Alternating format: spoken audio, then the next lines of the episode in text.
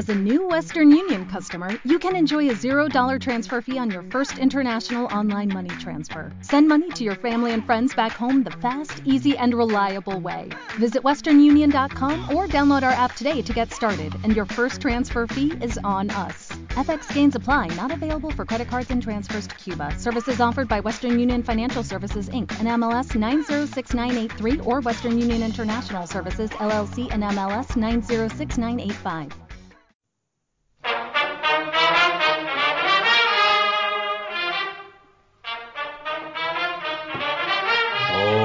Hola Eternios, bienvenidos de nuevo a lo que Eternia se llevó. Parece que los derroteros de la fuerza nos han traído una semana más a este nuestro pequeño bareto o cantina estilo Mos Eisley en Eternia en la que nos disponemos una semana más a comentar el nuevo y en esta ocasión parece que bastante esperado y aclamado eh, nuevo episodio de la serie El Mandaloriano. Eh, como siempre, aunque esta vez la lanzadora, la lanzadera coreliana que tenía que traer a un par de eternios no ha podido llegar a tiempo, eh, seguimos teniendo por aquí como baluartes a Wask. Hola Wask. Muy buenas, yo no me pierdo una. Somos poquitos, pero bienvenidos. y a Yasumaro, que está terminándose su segundo zumo de banta. Ah, sí, por, la cara. A ver qué tal. Claro, invita a Eternia, no pasa nada.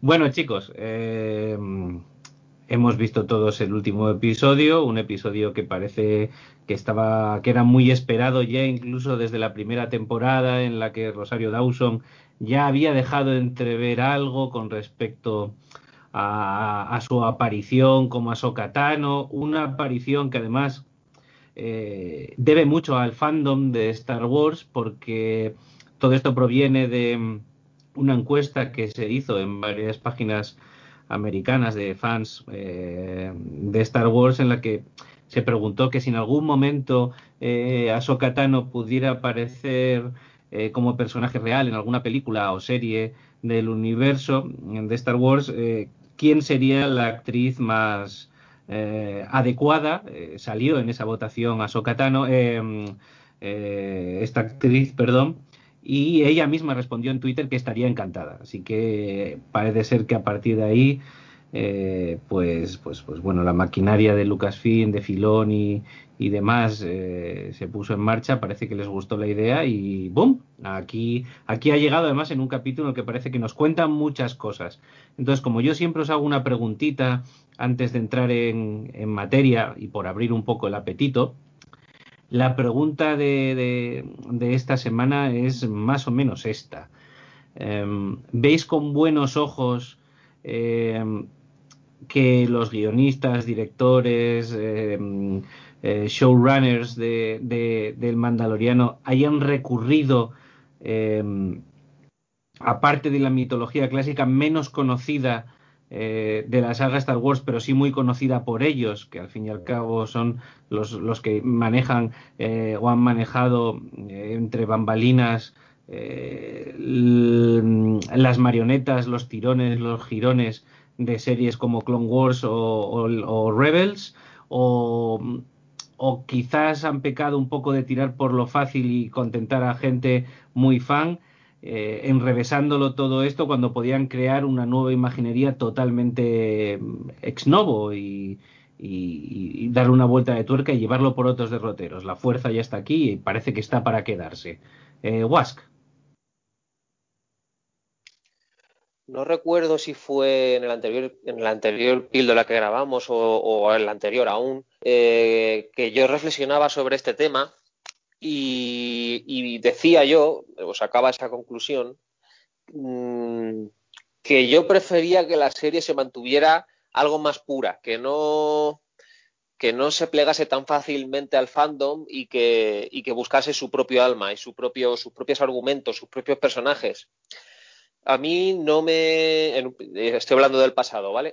A mí no me gustaría que, que, la serie se convirtiera en un mar de referencias a las películas, que, que cada dos por tres apareciesen personajes que ya hemos visto 200 millones de veces, pues los Skywalker o, o bueno, en fin, todos los personajes que hemos estado viendo, porque precisamente si algo me estaba gustando de, Mandalorian era eh, cómo había sabido traer la esencia de las películas clásicas eh, contándote algo nuevo o a través de personajes nuevos, a través de una trama eh, más o menos nueva, aunque está basado en el mismo universo, pero, pero la trama de, de Mando es esencialmente nueva, de Din Djarin. Eh, entonces, yo cuando reflexionaba en torno a cómo iban a, hacer para traer a, a Sokatano y tal, yo decía que prefería que, el personaje no lo, como mucho, que saliera de forma residual o en un capítulo y ya está, que no lo sobasen mucho porque, porque si no eso iba a ser un canteo. Yo prefería que, la trama siguiera eh, contando como principal valedor a, a, a Din Djarin y meter algún personaje de tanto peso así eh, podía ser a lo mejor un lastre. Esto lo pensaba antes. La verdad es que, bueno, lo sigo pensando a medias. Lo sigo pensando a medias porque la verdad es que tras ver este episodio eh, me he tenido que rendir a la evidencia de que traer a Sokatano ha sido una buena idea. Yo pensaba que tenía mis remilgos eh, al, respecto, pero la verdad es que creo que ha funcionado a la perfección en el episodio a muchos niveles. Si queréis, luego lo analizamos cuando hablemos un poquillo más, bueno, cuando hablemos de la opinión del capítulo en general, pero a este sentido creo que ha funcionado. También además creo que se va a quedar ahí y que no va a ir mucho más allá. No creo que empiecen a, traer a Sokatano como personaje recurrente. Así es que en ese sentido, por eso digo que sigo pensando lo de antes, estoy tranquilo. Y mis digamos, mis remilgos principales o primordiales ante esta situación que explicaba, pues se han visto, se han visto superados, vamos. O sea que creo que los directores, los escritores lo han hecho bien y que, y que la serie va por buen camino. Así es que, como mucho, mm, ya respondiendo finalmente a tu pregunta, que se mantenga como hasta ahora todo que no traiga demasiadas referencias al mundo original y que se mantenga todo como hasta ahora porque de momento creo que lo están haciendo todo muy bien. Así es que mi respuesta es que aplauso a los showrunners. Para ti han aprobado claramente. Eh, no cabe duda que al fin y al cabo Ahsoka no es un personaje bisagra que es el que hace conectar todo ese universo Star Wars, Star Wars em, eh, mezclado con la fuerza y con la desaparición o no de los Jedi, eh, las Clone Wars, Rebels, etcétera, etcétera. Sí es cierto que si vuelve a aparecer o cada vez que aparezca va a tirar o va a acercar más a ese universo, pero sí es cierto que también le ha dado una entidad, un, ser y una explicación a, a Baby Yoda y bueno, eso es interesante. Para ti, Yasumaro, mm, ¿tú cómo ves todo esto en este episodio? Que por cierto, a mí ha habido muchos planos, ya os lo comento los dos, que, he tenido en mente Bojimbo muchísimas veces. No sé vosotros. Adelante, Yasumaro. Yojimbo y eh, la muerte de un Preso, perdón, por un puñado de dólares, que es el remake de Leone de Yojimbo. Eh, de hecho, hay una de estas ilustraciones mm, tope de gama que salen al final del episodio con la música de fondo, en la que Mando parece directamente un trasunto de Clint Eastwood, con el poncho así dejando ver el hombro, vamos, mm, la evocación es, absoluta. Y, sí, ya mm, hace un homenaje mayor, si cabe, al género chambara y al porque recordemos que en la primera temporada se homenajearon a, los, siete de, Kurosawa. Así que por ahí vamos totalmente de acuerdo. Y respecto a lo que pregunta sobre si me gusta que, eh, digamos que el lore de Star Wars clásico cobre relevancia eh, en esta serie, a mí no, no solo no me molesta, sino que creo que el lore está ahí para utilizarlo. Eh, si hay un universo que conocemos y, que puede contribuir positivamente a, la historia que nos están presentando, ¿por qué no? O sea, yo sí creo que es un recurso que está ahí para tomarlo en pequeñas dosis y no fundamentarse en él. Pero si, se da una de cal y, otra de arena, la serie lo único que va a ganar es carisma, porque al final se está apoyando en un universo complejo y, así pues los fans van a, poder cohesionar esta serie con, todas las demás series que, que, existen sobre Star Wars, sobre el resto de trilogías e incluso algunas novelas, como veremos. Sí, está claro y vamos a tener que analizar ahora durante el, comentario general un poquito esos detalles para aquella persona que quizás le guste la serie y le guste las películas clásicas y las modernas, pero no esté ya más habituado a, todo esto, voy a hacer un pequeño resumen de personajes y lugares que se presentan que se presentan aquí porque sí es cierto que quizás este sea siempre hay pildoritas eh, y pequeñas explicaciones, igual que en el primer episodio conté lo de la perla del dragón que sirve para hacer cristales, eh, pero si hay un capítulo que, tiene relevancia con respecto a, todas las cosas que aparecen en él y que son todas de bastante importancia, eh, es este y creo que, merece parte de una explicación, merece explicar por qué mucha gente ha alucinado, porque si bien un personaje que se introduce, de que hablaré después de él, proviene de, la serie Rebels. Eh, esta serie, parte de lo que le aparece, y en su origen, que proviene de, una trilogía de novelas salidas en los años 80 y que ya habían desaparecido como, como lore de Star Wars. Eh, sin embargo, aquí ellos deciden rescatar esa parte. Entonces, incluso aunque no lo parezca, hay aquí una pequeña lucha eh, por decir a Disney que lo que hizo no está bien hecho y que tenía que haberlo hecho mejor. Con lo cual, mm, bueno, eh, por hablar de pequeños detalles, eh, antes de que ya empezar con el resumen, eh, este sobre todo porque no se me olvide, pero creo que es muy interesante, el sable de luz de Ahsoka, los sables de luz de Ahsoka Tano son blancos. bien, son blancos por una razón, y es que se describe en, en alguna novela que cuando Ahsoka Tano deja la orden y pasa a la clandestinidad y, después eh, con la caída de la, de la, antigua república y el triunfo de, Lord Sidious, eh, bueno, pues desaparece y tiene sus vidas y su teje-maneje, ella para poder hacerse sus sables de luz eh, tiene que recurrir al, al contrabando y al contrabando de cristales Sith para poder hacer el sable de luz. Evidentemente los cristales Sith no tienen la misma conexión y tiene que, mm, bueno, pues tiene que trastocarlos, tiene que pirulear con ellos y al final consigue tener sables de luz, son de color blanco porque acaba matando el color en ellos porque es la única manera de poder utilizarlos. En fin, está plagado de detalles y yo creo que es el momento ya de pasar pasar a, resumir que en realidad si quitamos todos estos detalles el resumen del capítulo es, es, es, corto, es interesante, pero en realidad la acción se podría resumir bastante bien y creo que Yasumaro está, está preparado para ello, ¿verdad? Sí, por cierto, vaya detalle de calidad el tema de los sables, ¿eh?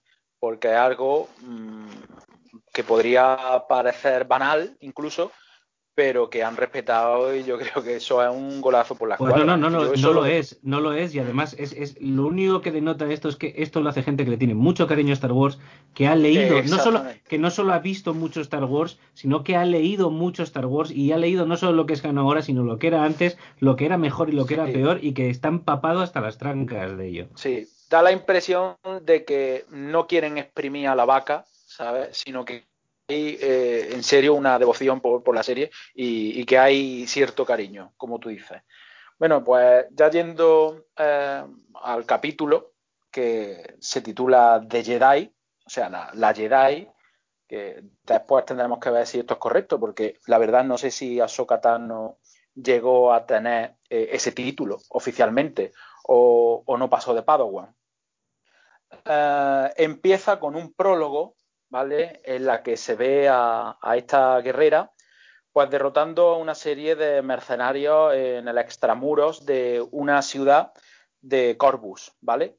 Eh, entonces, cuando los derrota, eh, interpela a la magistrada, una suerte de señora feudal que gobierna esa ciudad, eh, instándole a que le diga cierta información sobre el gran almirante Thrawn le da un día para ello eh, y sin embargo la, villana del capítulo responde eh, intentando, digamos que, asesinar a algunos de los cautivos que tenía en, la ciudad, ¿no? Eh, para intentar convencer a, a, la Jedi de que rindiera, de que se rindiera. La cuestión es que ella desiste y le da un día para que le dé esa información. En ese instante, pues eh, llega eh, Mando con, el niño, eh, se adentra en la ciudad y contacta con la magistrada, que al ver que se trata de un mandaloriano le ofrece un trato. Si derrota a esta guerrera Jedi, le daría una valiosísima lanza Beskar que ella tenía en posesión. Entonces, él, sin llegar a definir el trato, le pregunta eh, por el paradero de esta, de esta Jedi, que a la postre era eh, su principal objetivo al llegar al planeta, no lo olvidemos. Cuando contacta con ella, hay un, pequeño intercambio de golpes bastante espectacular, eh, pero cuando la Jedi repara en Baby Yoda, lo llamaremos así por última vez, empiezan a, hablar sobre, sobre el niño. Y eh, ella, Ahsoka establece como una especie de conexión mental con, el niño y averigua que su verdadero nombre es eh, Grogu y que es un superviviente de la matanza de Padawan que, hubo en, La venganza de los Sith, ¿no? protagonizada por, por Anakin. La cuestión es que le confiesa en ese momento que eh, la magistrada le había encargado su muerte.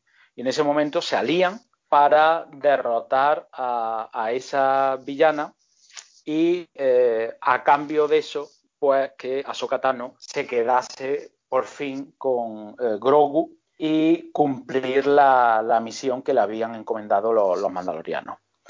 Pues muy bien, se adentran con una cierta estrategia en, la ciudad eh, digamos que hay un enfrentamiento entre los distintos mercenarios eh, rápido eh, y Mando y Ahsoka Tano con la magistrada que creo se llama Morgan Elsbeth. Entonces hay un combate bastante ritualístico, bastante solemne entre las dos protagonistas y a la vez hay como una batalla dialéctica entre eh, mando y digamos que el capitán de aquellos mercenarios que parecía ser un ex militar. Y, hay como una, eh, una suerte de duelo mm, western 100% que, que es extraordinario. Finalmente, Ahsoka Tano vence a, Morgan Elspeth y eh, en mando mm, da un disparo muy certero a, a este lugarteniente y a partir de ahí, pues la ciudad se libera eh, y todos contentos. ¿Cuál es el problema? El problema es que eh, finalmente Ahsoka Tano dice no poder entrenar al pequeño Grogu porque eh, siente cierta inclinación por mando. Hay, hay como una especie de conexión que podría llevar a Grogu al lado oscuro, igual que ocurrió con, Anakin en su momento, y por eso ella no quiso, digamos que, eh, arrogarse esa responsabilidad. No obstante, le dio un nuevo destino a nuestro protagonista, un planeta en el cual había un, templo Jedi eh, en el cual Grogu podría manifestarse mm, de alguna forma con la fuerza y así emitir una señal para que otro Jedi, si lo hubiera, acudiera por Grogu. Y ese es el final del capítulo, eh, con nuestros dos héroes yendo a un nuevo destino y eh, siguiendo esta historia, que cada vez más parece un juego de rol, porque el personaje va consiguiendo objetivos, va además empepinándose poco a poco, ahora tiene una lanza y veremos qué más consigue. Bueno, vamos, vamos a ir por partes. Primero voy a hacer eh, los comentarios al respecto de todo esto del lore de lo que he hablado. Eh, Ahsoka Tano le pregunta a esa gobernadora eh, por, por, el, por el alto almirante Throne. ¿vale? Este es un personaje que parece que puede marcar un poquito eh, o bien marcar la serie o bien la línea argumental de Ahsoka Tano que puede volver a aparecer o no. ¿Quién es este alto almirante Thrawn? Bueno, este alto almirante Thrawn proviene de una serie de novelas eh, escritas por Timothy Zahn en los 80. Eh, y vamos, a, vamos por partes. ¿Quiénes son los altos almirantes? Los altos almirantes están justo debajo del emperador, por encima de Darth Vader y de los Moths. ¿De acuerdo? No recuerdo el número exacto, pero puede que no me equivoque si digo que son 14, 15, 16. De hecho, Thrawn es el último, es de raza chis, es de color azul, y es el último que fue nombrado antes de la caída del, del, emperador, es el último que fue nombrado alto almirante. ¿Qué interés tiene Thrawn? Bueno, aparte de que Thrawn es el, uno de los personajes principales de la serie Rebels, eh, era conocido, aparte de por ser un grandísimo estratega, eh, ser una persona muy amable, al trato, no era un tío déspota así como muchos Jedi que gritaban mal. Bueno, hay dos curiosidades interesantes que me gustaría destacar, aparte que es un personaje muy interesante y que me extraña mucho que no vuelvan a sacarlo porque tiene un carisma muy especial, es un personaje importante dentro del lore de Star Wars. ¿Vale? El resto de los grandes almirantes, altos almirantes, eh, fueron todos menos uno. Eh, que por ser por haber buen rollo con él fue perdonado y vivió hasta el final de sus días, fue todos capturados por la República y ejecutados. ¿De acuerdo? Bien. Eh, este Throne, que es un tío muy, muy listo, eh, lleva consigo, o llevó durante un tiempo, unos, unas lagartijas que nacen en un planeta, que ya no voy a decir el nombre porque me parece dar datos que no tienen ningún, ningún sentido, que se llaman Isalamiri, y la, mm, el, poder que lleva ese, conlleva ese, ese, ese, lagarto que puede vivir ahí contigo, lo llevas, le das de comer y ya está, como si fuera, como si tuvieras un gecko una salamandra, ¿vale? Puedes llevar por ahí es que si tú lo llevas puesto, em, eh, los poderes Jedi no te afectan a ti. O sea, un Jedi no te puede hacer absolutamente nada y él pierde esos poderes. Para la gente que no esté muy familiarizada, eh, aquella película de X-Men de las clásicas en la que había una chica que cuando estaba cerca de ella, la gente que tenía eh, el, el X Factor desaparecía sus poderes, pues eso mismo es lo que hacen esos, esos bichos, esos Isamaliri. Bueno, prosigo con, con, esta historia. La otra parte importante de Throne y que conecta además con las últimas películas, ¿vale? Es que él fue nombrado por el emperador eh, alto almirante por una razón muy, muy, muy, muy interesante, que es que este hombre era experto en, las regiones desconocidas, no en el borde exterior, no, en las regiones desconocidas. ¿Qué son las regiones desconocidas? Pues lo que está a tomar por culo de la galaxia ya casi ni forma parte de la galaxia. ¿Por qué esto es tan importante en las nuevas películas? Eh, es muy probable que Throne sea el que le enseñó el planeta Sid en el que Darth Sidious fue a clonarse para evitar desaparecer una vez eh, derrotado eh, por Darth Vader en, el, en el episodio 6. Eh, creo que es un personaje reseñable, un personaje eh, que tiene un largo recorrido y que además muy probablemente también es el que al nuevo imperio que vemos en estas últimas tres películas, al que lo lleva, ayuda a organizarlo probablemente y encima lo lleva a un sitio en el que sabe que la República no lo va a encontrar y puede pasar tiempo allí eh, generando armas, armamento, generando fuerza, dinero, etcétera, etcétera, para volver. Por un lado está este personaje que ya digo que o bien forma parte o pasa a formar parte de mm, pues, pues, pues de la serie y, tomar un papel bastante preponderante o simplemente mm, sigue con el hilo argumental que tiene con Asakatano y tenemos pinceladas de él o nunca más sabemos nada, pero es un personaje importante. Y eh, tenemos el, el, planeta Tizón, Titan, Tython, eh, varias maneras de llamarlo. Vamos a ver. El planeta Tython sí que es muy conocido y es conocido porque es el primer sitio en el que eh, se descubrió la fuerza, se encontró la fuerza, nació la, religión Jedi y la antigua religión Jedi, eh, que es la anterior a, bueno, a la formación de la, de la religión Jedi, fue abandonado en ciertos momentos el propio planeta y, bueno, forma parte de la mitología y es un lugar muy, muy, muy, muy importante. Em, eh, mucho, mucho tiempo antes, las primeras razas que, em, vamos a ver, las primeras razas que pudieran viajar en, que podían viajar en el eh, y atravesar a velocidad de la luz y, más eh, la galaxia, lo encontraron. Eh, se llevó a ese planeta colonos y ellos colonos descubrieron que en ese planeta existía un equilibrio perfecto en, lo que había el planeta que era pura fuerza. la gente que vivía allí si era sensible a la fuerza, podía sobrevivir de una manera bastante buena. Ese planeta está traído por dos lunas, no me pidáis los nombres, no me los sé de memoria.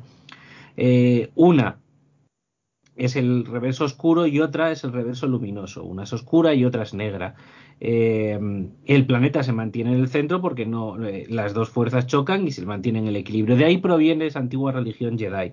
Bien, llega un momento en el que las facciones Mm, de los amantes o adoradores de la luna oscura y los de la luna nueva se enfrentan, se enzarzan y los victoriosos son los de la luna clara y forman la religión Jedi. A partir de ahí se dan cuenta que no pueden enseñar la religión Jedi a la gente, es decir, venid al planeta, que nosotros vamos a ver si sois sensibles a la fuerza o no, y os vamos a meter en este rollo, por así decirlo, eh, porque el planeta realmente es bastante peligroso, está plagado de todo tipo de animales fantásticos que se comen a los, a los seres humanos, por cierto, o sea que nos espera, puede que cosas muy, muy chulas en el próximo episodio. Así que como se dan cuenta que no pueden llevar a la gente al planeta, emigran todos del planeta dejándolo como, bueno, pues como un, templo, una zona base mítica, pero a la que no, se va, y viajan por la galaxia, a través de la galaxia, eh, pues bueno, buscando gente sensible a la fuerza y educándolos en la fuerza, básicamente. Todo esto y alguna cosita más que, insto al que, al que le llame la atención a buscarlo un poquito en internet, eh, considero que son datos que son bastante, bastante interesantes y relevantes con respecto a lo que aquí nos plasman, porque ya os digo, aquí nos están plasmando eh, novelas del lore de los 80, nos están plantando la serie Rebels, nos están conectando todo esto con, la clonación de Darth Sirius, con la creación de la nueva orden. Eh, con muy poco que nos han dado, han hecho una conexión de la serie coherente mucho más de lo que lo ha hecho Disney con las tres últimas películas.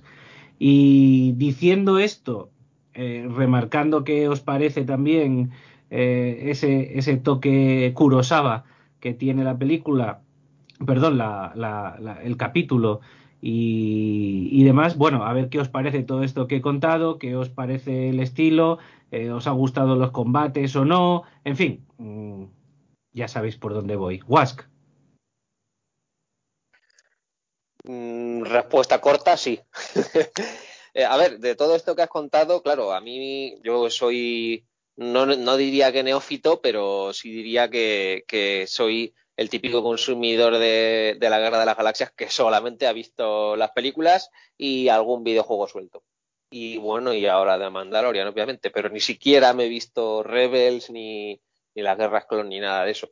Así es que casi todo esto me pilla de nuevas. Por cierto, que se me, se me olvidaba, eh, este alto almirante Thrawn eh, en realidad desaparece en un momento dado porque Ezra, que es, eh, que es otro Padawan, ¿vale? Logra, esto es muy flipante, ¿vale? logra encontrar una serie de ballenas interestelares como las que salen con Thanos, pues algo por el estilo, pero que son capaces de viajar a ultravelocidad de la luz, las coloca junto con él mismo alrededor de la nave de Thrawn y lo manda y se manda él mismo a tomar por culo y desaparece.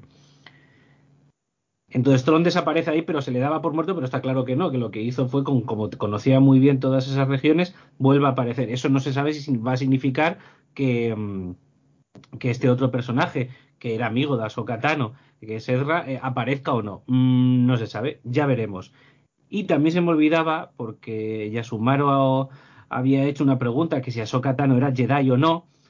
Bien, claro, eh, la misma pregunta la podemos hacer con Anakin Skywalker. Anakin Skywalker nunca llegó a ser maestro Jedi, pero tampoco llegó a pasar la prueba final de Jedi porque estaba en las guerras clon y se le dio por maestro, igual que a Ahsoka Tano se le, en teoría, bueno, se le puede dar por Jedi, aunque tampoco por maestro. No sé si he contestado la pregunta, pero si no se me olvidaba, perdona, Wask. Ya te doy paso y no cuento más rollos de los frikis de los míos, ¿eh? No, pues justo te iba a preguntar si a raíz de esto que has dicho, ¿crees que va a salir en la serie el almirante Throne? porque no sé si van a seguir por esta por esta línea de intentar pues eso traer todas las referencias posibles o se va a quedar ahí como una mención ni siquiera estoy muy seguro de si van a seguir desarrollando el personaje de Ahsoka Tano es posible que se lo acaben guardando para traerlo también en futuras series y, en ese sentido hay que recordar que hay por ahí una serie eh, en mente sobre Obi-Wan Kenobi que también intuyo yo que algo se tendrán que guardar para esa serie y para y para traer cositas así, referencias al universo expandido de, Star Wars. Así es que, no sé, ¿tú crees que, que, van a traerse, no sé si en la segunda temporada o ya para el futuro al, Almirante Throne o... Yo creo, yo creo que aquí tienen tres opciones, ¿sabes? Y que las tres son las tres igual de válidas, en realidad. La primera opción es bueno, pues que descubrimos que aparte de Moff Gideon está por detrás el almirante Thrawn, eh, que podría colar perfectamente, que Ahsoka Tano entre y salga de la serie y que las danzas del almirante Thrawn se crucen en, una medida muy pequeña con la vida de con la vida de, mm, de Grogu y de y de Din Djarin, esa es una opción. Otra opción que sí forme parte muy importante de, de esta serie y la otra opción es que esto se guarde para, por el momento, eh, para la serie de Asokatano si es que aparece. Y por entre medias, pues Asokatano puede hacer alguna aparición aquí o no, porque evidentemente si lo que van a hacer es una llamada para que otro Jedi, a ver si tiene cojones a entrenar a Grogu, eh, algún otro Jedi va a aparecer. Hay unos cuantos Jedi que han sobrevivido a la Orden 66. Vamos a ver qué hacen con eso. He nombrado a Ezra también. Mm, podría ser. Mm, no lo sé. Es decir, pues lo, que sí. creo, lo, que sí creo que hacen muy bien en este episodio es abren una bisagra enorme de posibilidades y te dejan muy abierto hacia dónde, hacia dónde van a ir. Eh, no lo tienes claro. Entonces, ya tienes un cliffhanger muy bueno para ver los siguientes episodios, es decir, hacia dónde van a tirar, qué me van a ofrecer, porque ahora mismo me han dado un montón de posibilidades y creo que es un truco muy bueno.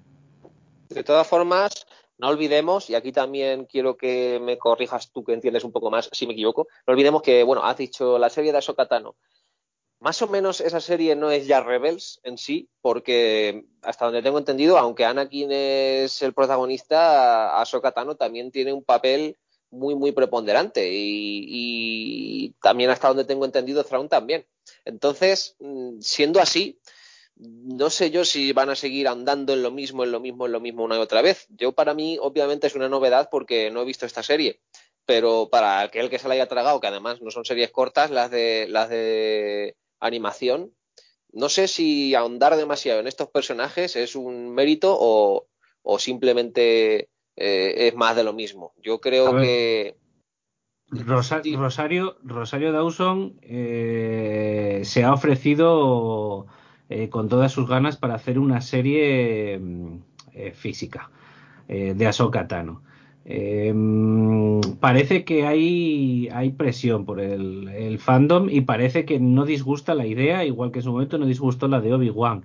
Evidentemente, en el caso de que eso sucediera, va a ser una cinco años vista mínimo, porque entre el COVID y otras cosas, ya la serie de Obi-Wan Kenobi tiene que ir antes, en fin, eh, aunque solo sea por preparación, proyección, eh, producción, etcétera, etcétera, eh, tardaría mucho. En el caso de que eso sucediera, va a tardar mucho y esta gente que lo lleva sabe hacer una, serie de Ahsoka sin caer en, rehacer Rebels en, imagen real. Mm, me extrañaría mucho. Ahora que al personaje de Ahsoka se le puede dar mucho, mucho juego y convertirla en un personaje muy importante a posteriori de todo esto, sí, claro que se le puede en la línea temporal. Pero creo que ahora mismo, aunque guste mucho y se ofrezca, no creo que estén ahora pensando en ello, sinceramente. Es mi opinión ya muy personal, ¿eh? Porque tienen muchas cosas por delante y, entre otras, meter en todo esto a Obi-Wan Kenobi, que no es moco de pago. ¿Sabes? Entonces, no lo sé. Ahora, son personajes que tienen, tienen una importancia muy grande dentro del, del lore de Star Wars. Eh, porque tienen una implicación muy grande en lo que en su momento fue el hilo primordial que arrastra todo el resto de historias, porque están metidos en el meollo del hilo primordial. Entonces, claro, de ello se puede no solo desprender mucha información no dada o completada o que arregle cosas que no están bien, sino también utilizarlos para crear otros hilos importantes que nos describan otras partes de, ese, de esa galaxia que es enorme y que puede dar mucho juego, claro. Ya depende de lo que quiera Disney, de lo que esté dispuesto Lucas y de lo que, y de lo que los showrunners eh, quieran o no hacer. Pero insisto, en el caso de que eso pase, tiene, como se lo tienen que plantear de a vista a 5, 6, 7 años, yo creo que si quieren hacer algo lo harán aquí, pero no lo sé. También yo creo que siendo de Mandalorian una serie como, como la que es, que es una serie de episodios cortos, muy enfocados eh, en su trama, eh, muy focalizados eh, en Din Djarin y en, ahora ya lo podemos decir, en Grogu, no sé hasta qué punto van a poderse permitir desarrollar mucho otro tipo de temas, otro tipo de personajes, otro tipo de situaciones. Yo creo que en ese sentido la serie va a seguir un poco los derroteros por los que ha ido hasta ahora, con eh, mucha participación de personajes secundarios que van y vienen, que es más o menos la estructura que está caracterizando a, The Mandalorian. Cada capítulo es eh, protagonizado, entre comillas, por un personaje secundario que aparece en ese capítulo y ya desaparece hasta posiblemente la próxima temporada o como era el caso de la primera temporada, a lo mejor alguno desaparece y aparece en el episodio final. Claro, es que no olvidemos que en lo que llevamos de temporada ya nos ha salido Boba Fett, Bo-Katan y Ahsoka Tano. Solo con cualquiera de... Claro. se ha quedado ahí en un, fotograma, o sea que ni siquiera se ha desarrollado lo más mínimo. Solo con eso puedes elegir lo que queda de temporada, hacer pito, pito, gorgorito, tiro por ti y tirar con ese hilo todo lo que quieras y sacar una temporada entera estupendísima, claro. Pues sí, Así es que, mm, ya yéndonos un poco a, hablar del capítulo, creo que ha sido un acierto abrir todos estos melones porque la serie eh, se ha visto enriquecida por sobremanera. Eh, me está gustando cómo cada capítulo, digamos, que adquiere una personalidad propia, aunque solo sea desde el punto de vista cromático, porque cada episodio nos ha mostrado un paisaje completamente diferente y eso la verdad es que le da una variedad, a, por lo menos a la segunda temporada, enorme. A mí me está gustando muchísimo cómo cada capítulo sabe encontrar su propia personalidad, aunque solo sea a través del paisaje, de la puesta en escena y, también de la fotografía. vale, estoy de acuerdo, pero quizá el cuarto no. El cuarto reincide un poco. El cuarto reincide quizás, eh, yo creo, en en las imágenes de la primera temporada. Es como, como un recuerdo ¿no? de la primera temporada. Pero sí es distinto al resto de episodios de la segunda, ¿no? O sea, yo creo que es reincidente con, con otras cosas que ya hemos visto, pero eh, anteriormente, en la primera temporada. Y es verdad que quizás visualmente es un poco el, el menos cautivador. Eso, eh, en eso sí tengo que estar de acuerdo porque, porque vuelve otra vez a, a algo que ya conocíamos, obviamente, cuando, cuando regresan al planeta de la primera temporada, en el que más capítulos se desarrollaron, pues, pues es lo que tiene. Pero bueno, a mí, ya lo dije en aquel capítulo, a mí no me molestó, ni siquiera el cambio de tono así un poquillo hacia, la, hacia más la acción y, menos el desarrollo de la trama. En este caso, en este episodio, yo creo que se ha alcanzado un equilibrio muy bueno entre, entre acción y trama. Eh, ambas cosas eh, tienen importancia, y ambas cosas eh, creo que están bien solventadas, tanto la trama como la acción. La inclusión del personaje de Ahsoka creo que es lo, más relevante y, lo principal del episodio y, su personaje creo que se come el episodio eh, él solo. Además que me encanta cómo está caracterizado, creo que lo han hecho muy bien y, la caracterización de Rosario Dawson yo creo que no hay nadie que le pueda poner ni, ningún pero. Eh, a mí los momentos estos los que en la introducción está Sokatano metiéndose entre la niebla y matando a los mercenarios, apareciendo, en este caso no entre las sombras, sino, sino confundiéndose con la niebla y con el entorno del bosque, eh, me han parecido geniales para definir a, un personaje a través de la acción, que es algo que, que, solo las buenas películas de acción saben hacer, y aquí se nota que lo han intentado y lo han conseguido definir a un personaje a través de su forma de actuar, de su forma, en, este caso, cuando son personajes de acción, eh, por su forma de pelear. Y creo que con Ahsoka Tano lo, consiguen con, mucha finura. Y ya digo, es un, festival visual, porque el tema este de, los sables de luz, a mí me encantaban los efectos especiales, cómo consiguen que cuando eh, enciende los láseres, eh, se ilumine la pantalla, obviamente se ilumine a su alrededor de blanco ese efecto de, luz en la iluminación, yo no sé cómo lo habrán conseguido, no sé si es digital o verdaderamente lo consiguen con a través del director de fotografía con medios, digamos, manuales, pero no solo es potente visualmente, sino que es que encima me cautiva la técnica que puede haber detrás de eso porque, porque está genial. Y, y luego todo el, el, el, asunto este del bosque y la niebla me, también me da la sensación de como que te transmite un, un, sentimiento muy concreto, como de, no sé, como de nostalgia o de perdición, algo a lo que también creo que ayuda el personaje de, de Ahsoka Tano y la interpretación así un tanto lánguida, como, como derrotada dentro de, dentro de la dignidad. Una interpretación como de, personaje digno, pero a la vez eh, como, que lo ha, como que lo ha perdido todo, ¿no? De, Rosario Dawson, de, de Tano. Eh, entonces me gusta todo lo que aporta. Por poner algún pero, creo que mmm, la figuración de, esa ciudad eh, al final queda un poco pobre. Eh, obviamente el muro y tal está hecho así como para intentar eh, sugerir una grandiosidad de una ciudad que está dominada por completo por, por la mujer esta, pero las escenas que, se, que transcurren dentro de, del poblado de la ciudad eh, dan sensación de, pobreza y, no lo digo en el buen sentido porque obviamente se intenta transmitir que, eso está de capa caída por culpa de un gobierno malo, sino que creo que es culpa de la producción en este caso. Posiblemente hayan puesto más dineros en, en otros asuntos que, en dotar de riqueza y, y, grandeza a esa ciudad. Se intenta a través de medios digitales en algún plano, pero a mí me, no me termina de aguantar. A mí sí, me parece que, que, contrataron para el Atrezzo y el Cartón Piedra, contrataron al mismo que contrataron para la peli de Han Solo, que canta bastante también. El mismo. puede ser, puede ser. Sin embargo, sí que me gusta luego el palacio este que tienen, que es precisamente pues como un palacio oriental. Es una mezcla, es una mezcolanza rara, pero tiene ahí sus toques de, de palacio oriental y obviamente ella tiene toques de, de emperatriz, eh, pues no sé, japonesa o, o china. Eh, y eso sí, sí me gustó bastante. Luego me gusta también, pues, mmm, obviamente, los nuevos aportes de la trama, de cuando que tienen que establecer una conexión psicológica con Grogu, los nuevos datos que se aportan, creo que, que están muy bien traídos.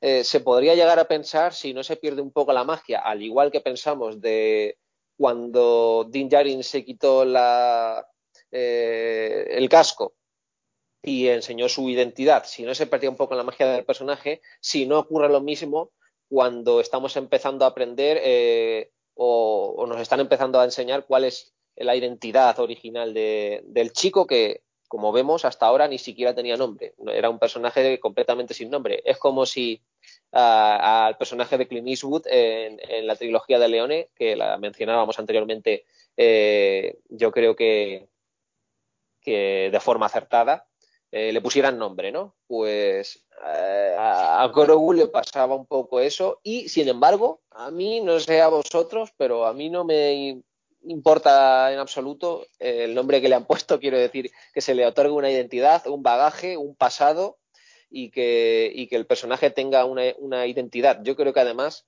la serie iba encaminada a eso, iba encaminada a explicarnos quién es este personaje y, qué hacer con él, obviamente. Y una de las grandes preguntas de la serie ha quedado respondidas en el episodio 5, en este episodio 5 que estamos aquí analizando. Así es que yo me doy por satisfecho sobradamente. Y luego ya digo que todas las escenas de acción y demás están bien resueltas. Hombre, eh, como la serie es corta, tampoco da tiempo a, a, a mucho.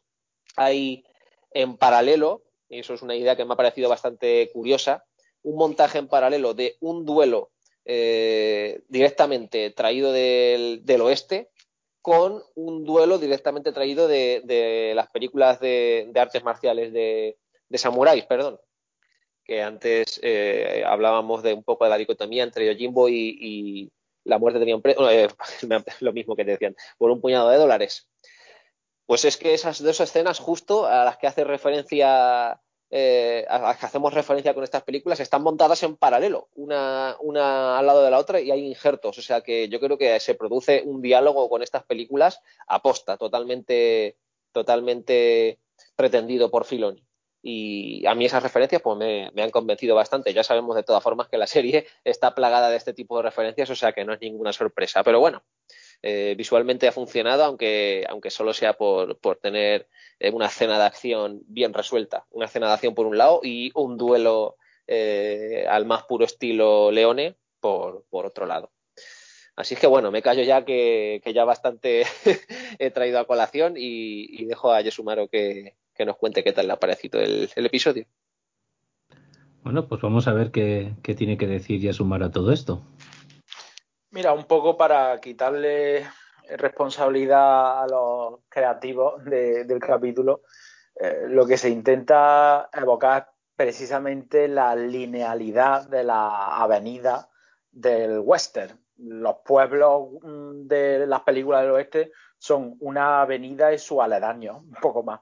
Yo creo que no se han querido tampoco meter en camisa de, once varas y han imaginado esa gran avenida central que desemboca en el palacio palacete de la magistrada y lo otro pues lo han dejado a la, imaginación. Si es verdad que quizá mm, he echado de menos algún plano aéreo de, la ciudad, ¿vale? Yo creo que con eso ya se hubiera solucionado eh, el problema. Pero vaya, mm, más o menos lo, disculpo, porque al final las películas del oeste se desarrollan eh, ahí, en una línea recta, o como mucho en dos calles divididas por el salón. en cuanto al tema de Azokatano y Rosario Dawson, yo estoy vamos, absolutamente eh, convencido de que no podrían haber buscado una actriz mejor.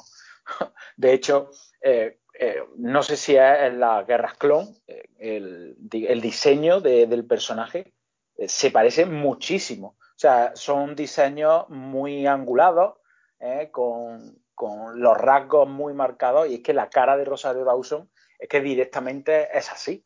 O sea, que mejor no lo podían haber hecho. Y ella, que estaba loca por la música, pues ha entrado rápido eh, al trapo. Los combates me parece que, están muy bien, eh, está clarísima eh, esa analogía entre el chambara y el spaghetti western. Yo iría más allá, yo ya no pensaría en el western como eh, base fundamental del homenaje, sino al spaghetti western, por cómo están planteadas las escenas, incluso algunos planos, eh, etcétera. Y hay un juego eh, muy bonito que, presentan estos dos subgéneros dentro del cine de época japonés y dentro del western en esa escena, en esa, en esa escena final.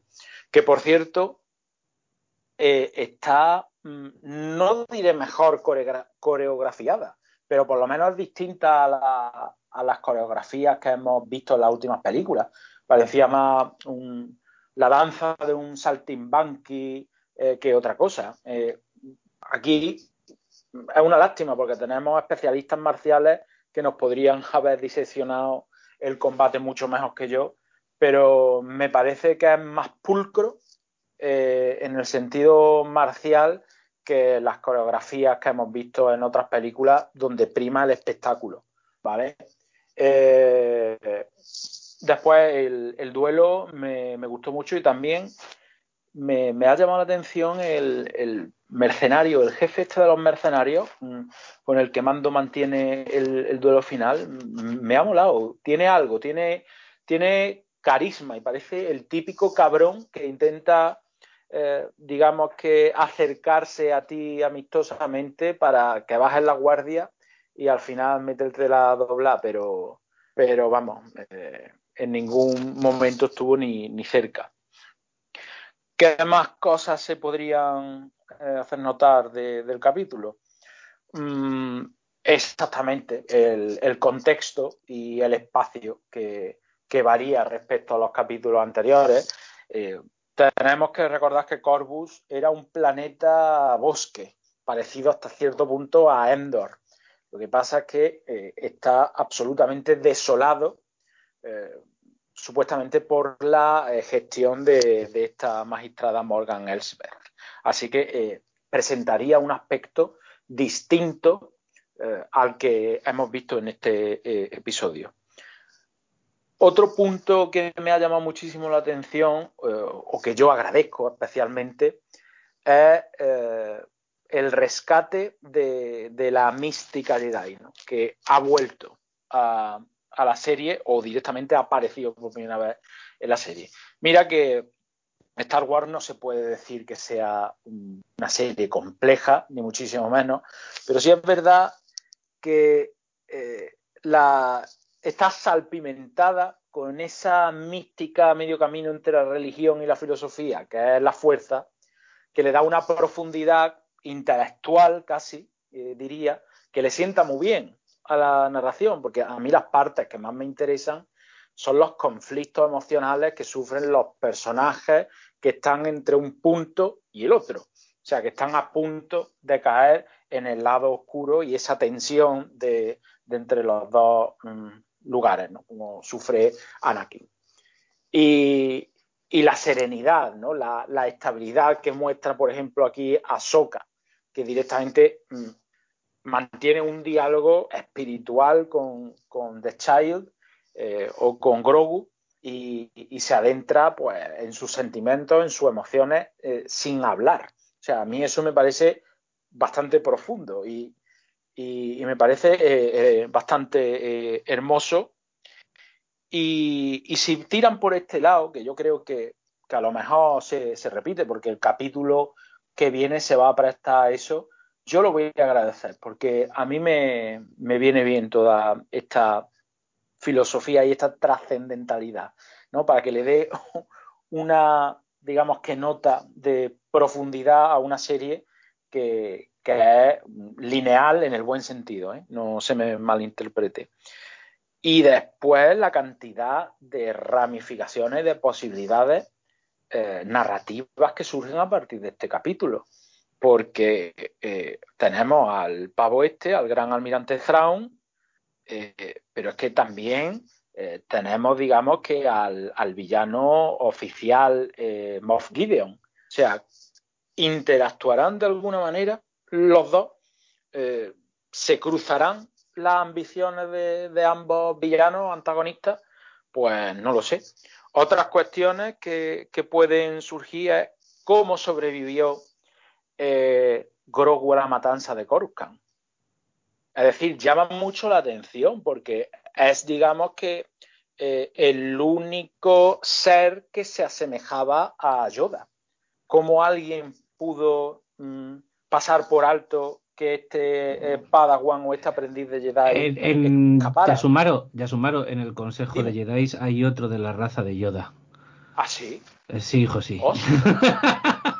pues no tenía ni zorra, tío. O sea, aquí me acabas de... como si me eh, tres. Sí.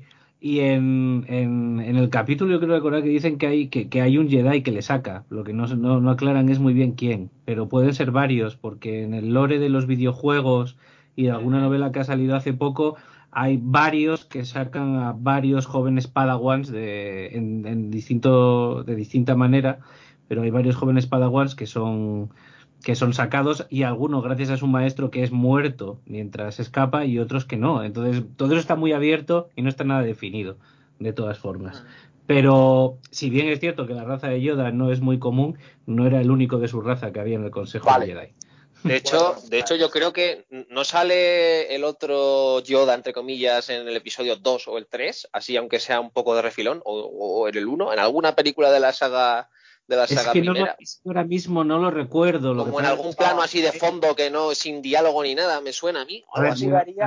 Yo juraría que no, ¿eh? Y yo me, lo habéis sacado, me lo habéis sacado de refilón y eh, me, sabía el nombre hace un tiempo, pero la verdad es que ahora mismo no me acuerdo de él. Es como un Yoda, pero más delgadito, además tiene un poco de pelito por el cuerpo. Es que me quiere sonar a mí también. Pero es que ahora mismo, la verdad, tendría que mirároslo porque no me, no me lo sé de memoria. No, no voy a mentir ni tirarme mocos. No, no, no me lo sé de memoria. Bueno, en todo caso, mm, llama la atención, ¿no? Como eh, pudo sobrevivir eh, a, la, matanza de, los, niños igual fue la odisea particular que, vivió hasta que lo encontró Mando. Eh, así que bastante interesante. Vamos, yo creo que en líneas generales estamos ante el mejor capítulo por ahora de la segunda temporada y tranquilamente entre uno de los tres mejores de toda la serie. Que es de las mejores cosas que ha hecho Star Wars con Disney, tranquilamente. O sea, perdona, Disney con Star Wars, no vamos a invertir la, la historia esta. Y, y bueno, pues me ha dejado bastantes ganas de ver lo siguiente. Era lo que yo demandaba. Si os acordáis, en el anterior programa dije, la serie me está molando, pero el próximo capítulo tiene que pegar ya un pisotón, porque si no, eh, se va a estancar y va a entrar ahí como una especie de back, un bucle, y vamos a ver siempre lo mismo. Y aquí, pues por fin ha explotado, que era lo que yo le estaba demandando a la segunda temporada. Pues muy bien. Bueno, si te sirve de algo, yo con mi tercera de Kendo voy a intentar darte mi opinión con respecto a las coreografías y una norma que creo que te puede servir muy bien Para, para, para, aplicar para todas estas cosas. Eh, cuanto más espectacular y molona sea la coreografía, más alejada está de un combate real. ¿Vale? cuanto más rápido. Bueno, pero es que, es que esto es cine, hombre. algo de estética le tienes que meter. Claro, claro, hay, que meter, hay que meterle estética. La cuestión es que estética. Mira, has comentado que estabas hablando de los combates de la última parte de la, de la, la última trilogía, etcétera, etcétera eh, que parecen combates más toscos, que no hacen grandes cosas y van como muy... Bueno, pues eh, resulta que Vamos a ver, todo esto empezó con que en las películas originales de Star Wars, esto es por no hablar del mundo de la coreografía de las artes marciales, sino en el cine, ¿vale? Pero evidentemente, como muy bien dice Was, hay que tirar a lo espectacular porque si no, no mola. Y tampoco sacas planos guays ni nada por el estilo, aunque sí hay eh, muchos estilos eh, de películas y de cine que sí usan eh, pues ese estilo directo de, combate con armas. Me quiere venir ahora Yakuza, por ejemplo, la película. Pero bueno, a lo que voy. Cuando se hizo Star Wars la primera, no, no ese tipo de combates que puede que Lucasfilm, que Lucas ya tuviera en, en mente, no, no existían. Así que, bueno, se hizo lo que se pudo con las espadas y hay que tenerlo en cuenta dentro de su época y de su momento. Después ya todo eso vivió un boom en, Hollywood y, y Lucas había, tenía muy claro lo que quería hacer con los Jedi y con su estilo de lucha y en el episodio 1, 2 y 3 pues desarrolló este tipo de baile maravilloso eh, que queda muy bien y que además, bueno, menos cuando lo hace Yoda, claro, que queda ridículo, pero que queda muy bien y es efectista y mola mucho y encima evidentemente desprende una, una, técnica y un, y un trabajo por, por parte del ejecutante Jedi o Sith eh, pues, pues muy alto y está muy bien muy bien y es muy tal, pero no es nada práctico. Eh, si tú coges la espada con las dos manos, la punta es la punta hacia el otro y vas caminando y el tío se pone a hacer lo que hacen los Jedi estos, los atraviesas. Se atraviesan ellos solos con la punta. No tiene. No tiene. Ahora, en la última trilogía sí se, sí se optó por una mezcla entre ese tipo de coreografías eh, no rimbombantes, pero que dieran juego en cámara y en plano, pero que fueran mucho más eh, bueno mucho más mucho más directas y darle un punto de realidad de hecho todos estudiaron kendo y, y Aido cuando cuando cuando se prepararon para esta para esta trilogía se nota que les gustó más el kendo porque finos no son para nada pero bueno eh, a eso me refiero. Entonces, en este, en este, en este episodio hay unas coreografías de lucha con espada, con sable láser, eh, muy interesantes, son muy molonas, muy efectistas, como bien ha dicho Was, que si la niebla, que si no sé qué, hombre, el combate entre las dos pibas queda muy bien, pero hay un poco más de fantasía aún así, ¿vale? Pero, pero bueno, que queda bien, que es, que resultó, pero sigue teniendo ese puntito, le voy a dar ese puntito plus de que, bueno, se ve ese intento de hacerlo un poquito más, más directo. Mm, ya sería una paja mental pensar que esto también está muy pensado, ¿sabes? Y que busca una evolución en, la esgrima eh, a través de todo lo que están contando en estas tres trilogías y en estas series. Y bueno, hablan de una época de oro en la que eh, el episodio 1, 2 y 3, los Jedi hacían todos estos, como se dice en mi tierra, cucorrabucos y vueltas y, y demás que luego se fue depurando, ahora estamos en un espacio intermedio en el que, pese a que hay esa espectacularidad, se va depurando un poquito y que termina desembocando pues en una esgrima pues más pobre y más directa que debería ser la del episodio eh, 1, 2, 3, 4, 5, 6, 7, 8, 9, que siempre me lío. Pero ya digo que esto me parece, me, estaría la polla si lo hubieran programado así, lo hubieran pensado así, pero bueno, es mucho, es mucho pensar, es, es mucho pensar. No, no, no, no me atrevería pero realista y realista no, son son combates muy bolones pero no son realistas no, no lo son. Eh, hasta puede que sean más ni eso es, no hace falta no hace falta pero pero bueno que Yasumaro preguntaba por ello y digo bueno yo yo te voy a dar mi, mi, opinión que es esta que es eh, y que es la misma que te dirán todos los que trabajan la espada o lo que sea, mira, mucha fantasía. O sea, no tenían un brazo, a los dos minutos habían quedado sin brazos, sin manos, sin dedos o sin lo que fuera. O sea, no, no hay por dónde agarrarlo. ¿Vale? Pero queda muy bonito y está muy bien, joder. Y mola mogollón. Nos han jodido si mola. Pues claro que mola. mola a tope. Em, claro, es que tú coges, tío, los combates del episodio 4 directamente, que son muñecos moviéndose, y los pones en contraste con Darth Maul en el episodio 1, que es una explosión de movimientos espectaculares, y dices, joder, tío, es que, ¿qué quieres que te diga, tío? Pues a mí me gusta en pantalla como espectador, ¿vale? Ver más a Darth Maul luchar que a la momia del Darth Vader del episodio 4, ¿sabes? Pero bueno, eso ya es otra historia distinta.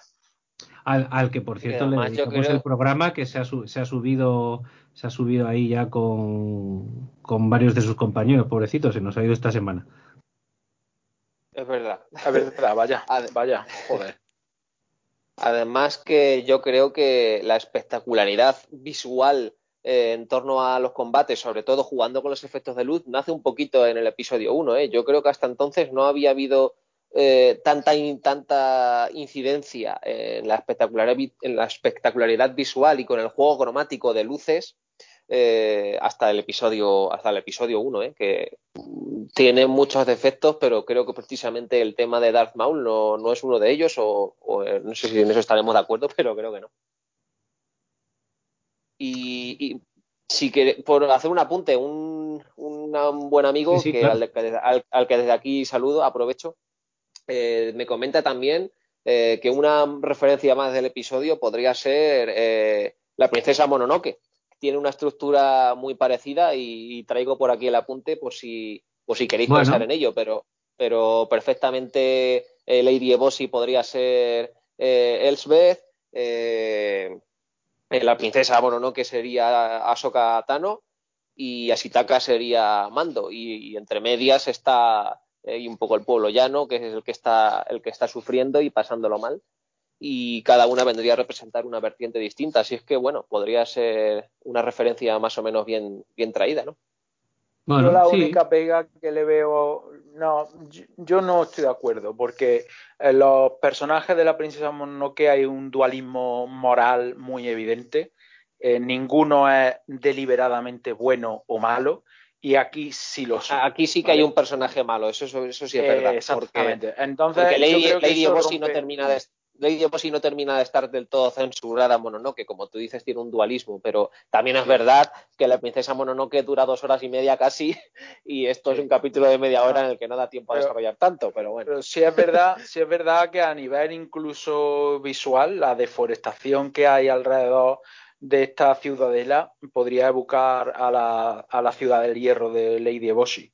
Pasa que, claro, aquí no hay animalitos, ni, ni hay un componente ecologista que yo creo sería básico para establecer una relación de peso con la obra de Hayao Miyazaki.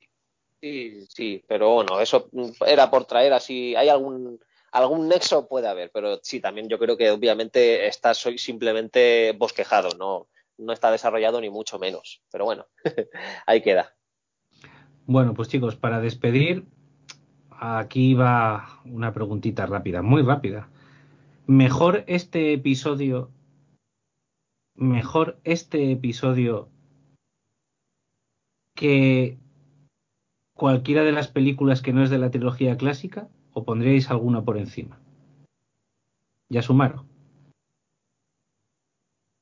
No, hombre, yo sí pondría películas por encima de este episodio, sobre todo a nivel de profundidad, porque eh, este episodio cumple mucho y amplía el universo muchísimo y sirve de elemento cohesionador con todas las sagas, pero yo sí creo que hay películas mejores que, este episodio, eh, a saber eh, La venganza de los Sith, que me parece mejor película que este episodio, eh, e incluso en la nueva trilogía el episodio 8 también me parece mejor película que, que este capítulo 13, creo. Polémicas declaraciones en las gaunas. Vamos a ver cómo responde Wask.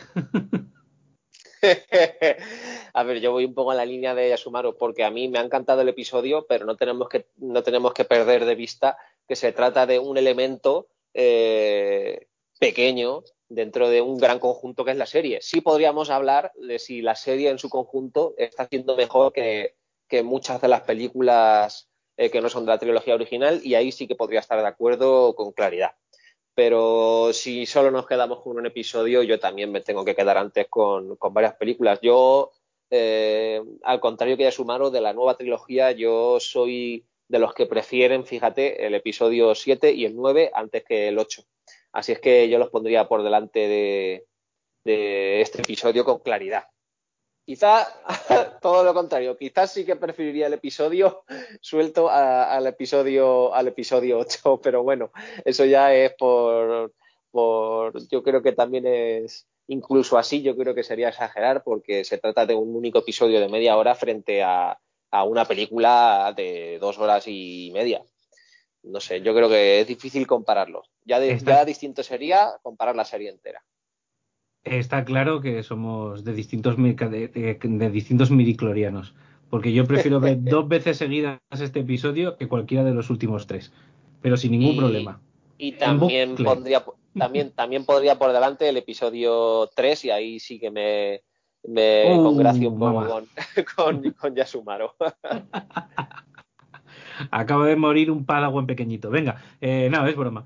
Eh, eh, pues chicos, mm, damos por finiquitado el resumen de, este capítulo que creo que, ha gustado a todo el mundo y, os emplazo a, ver el próximo y, comentarlo aquí la semana que viene. Cuidaros mucho, y Yasumaro, Wask. ya sabéis, no gastéis, no gastéis todo vuestro Vescar en el Black Friday, por favor guardar un poco, eh, eh, tened cuidadito y hasta la semana que viene. Y, a vosotros, oyentes, eh, pues como siempre, daros las gracias por escucharnos. emplazaros para que disfrutéis con nosotros también del próximo episodio y también escuchándonos cuando lo comentemos, que nos digáis lo que queráis, nos comentéis, que nos tenéis en las redes sociales, en iBox, en iTunes, en Facebook, en Twitter, bla, bla, bla, bla, bla, bla, bla, bla, bla. Que la fuerza sea con vosotros y hasta la próxima.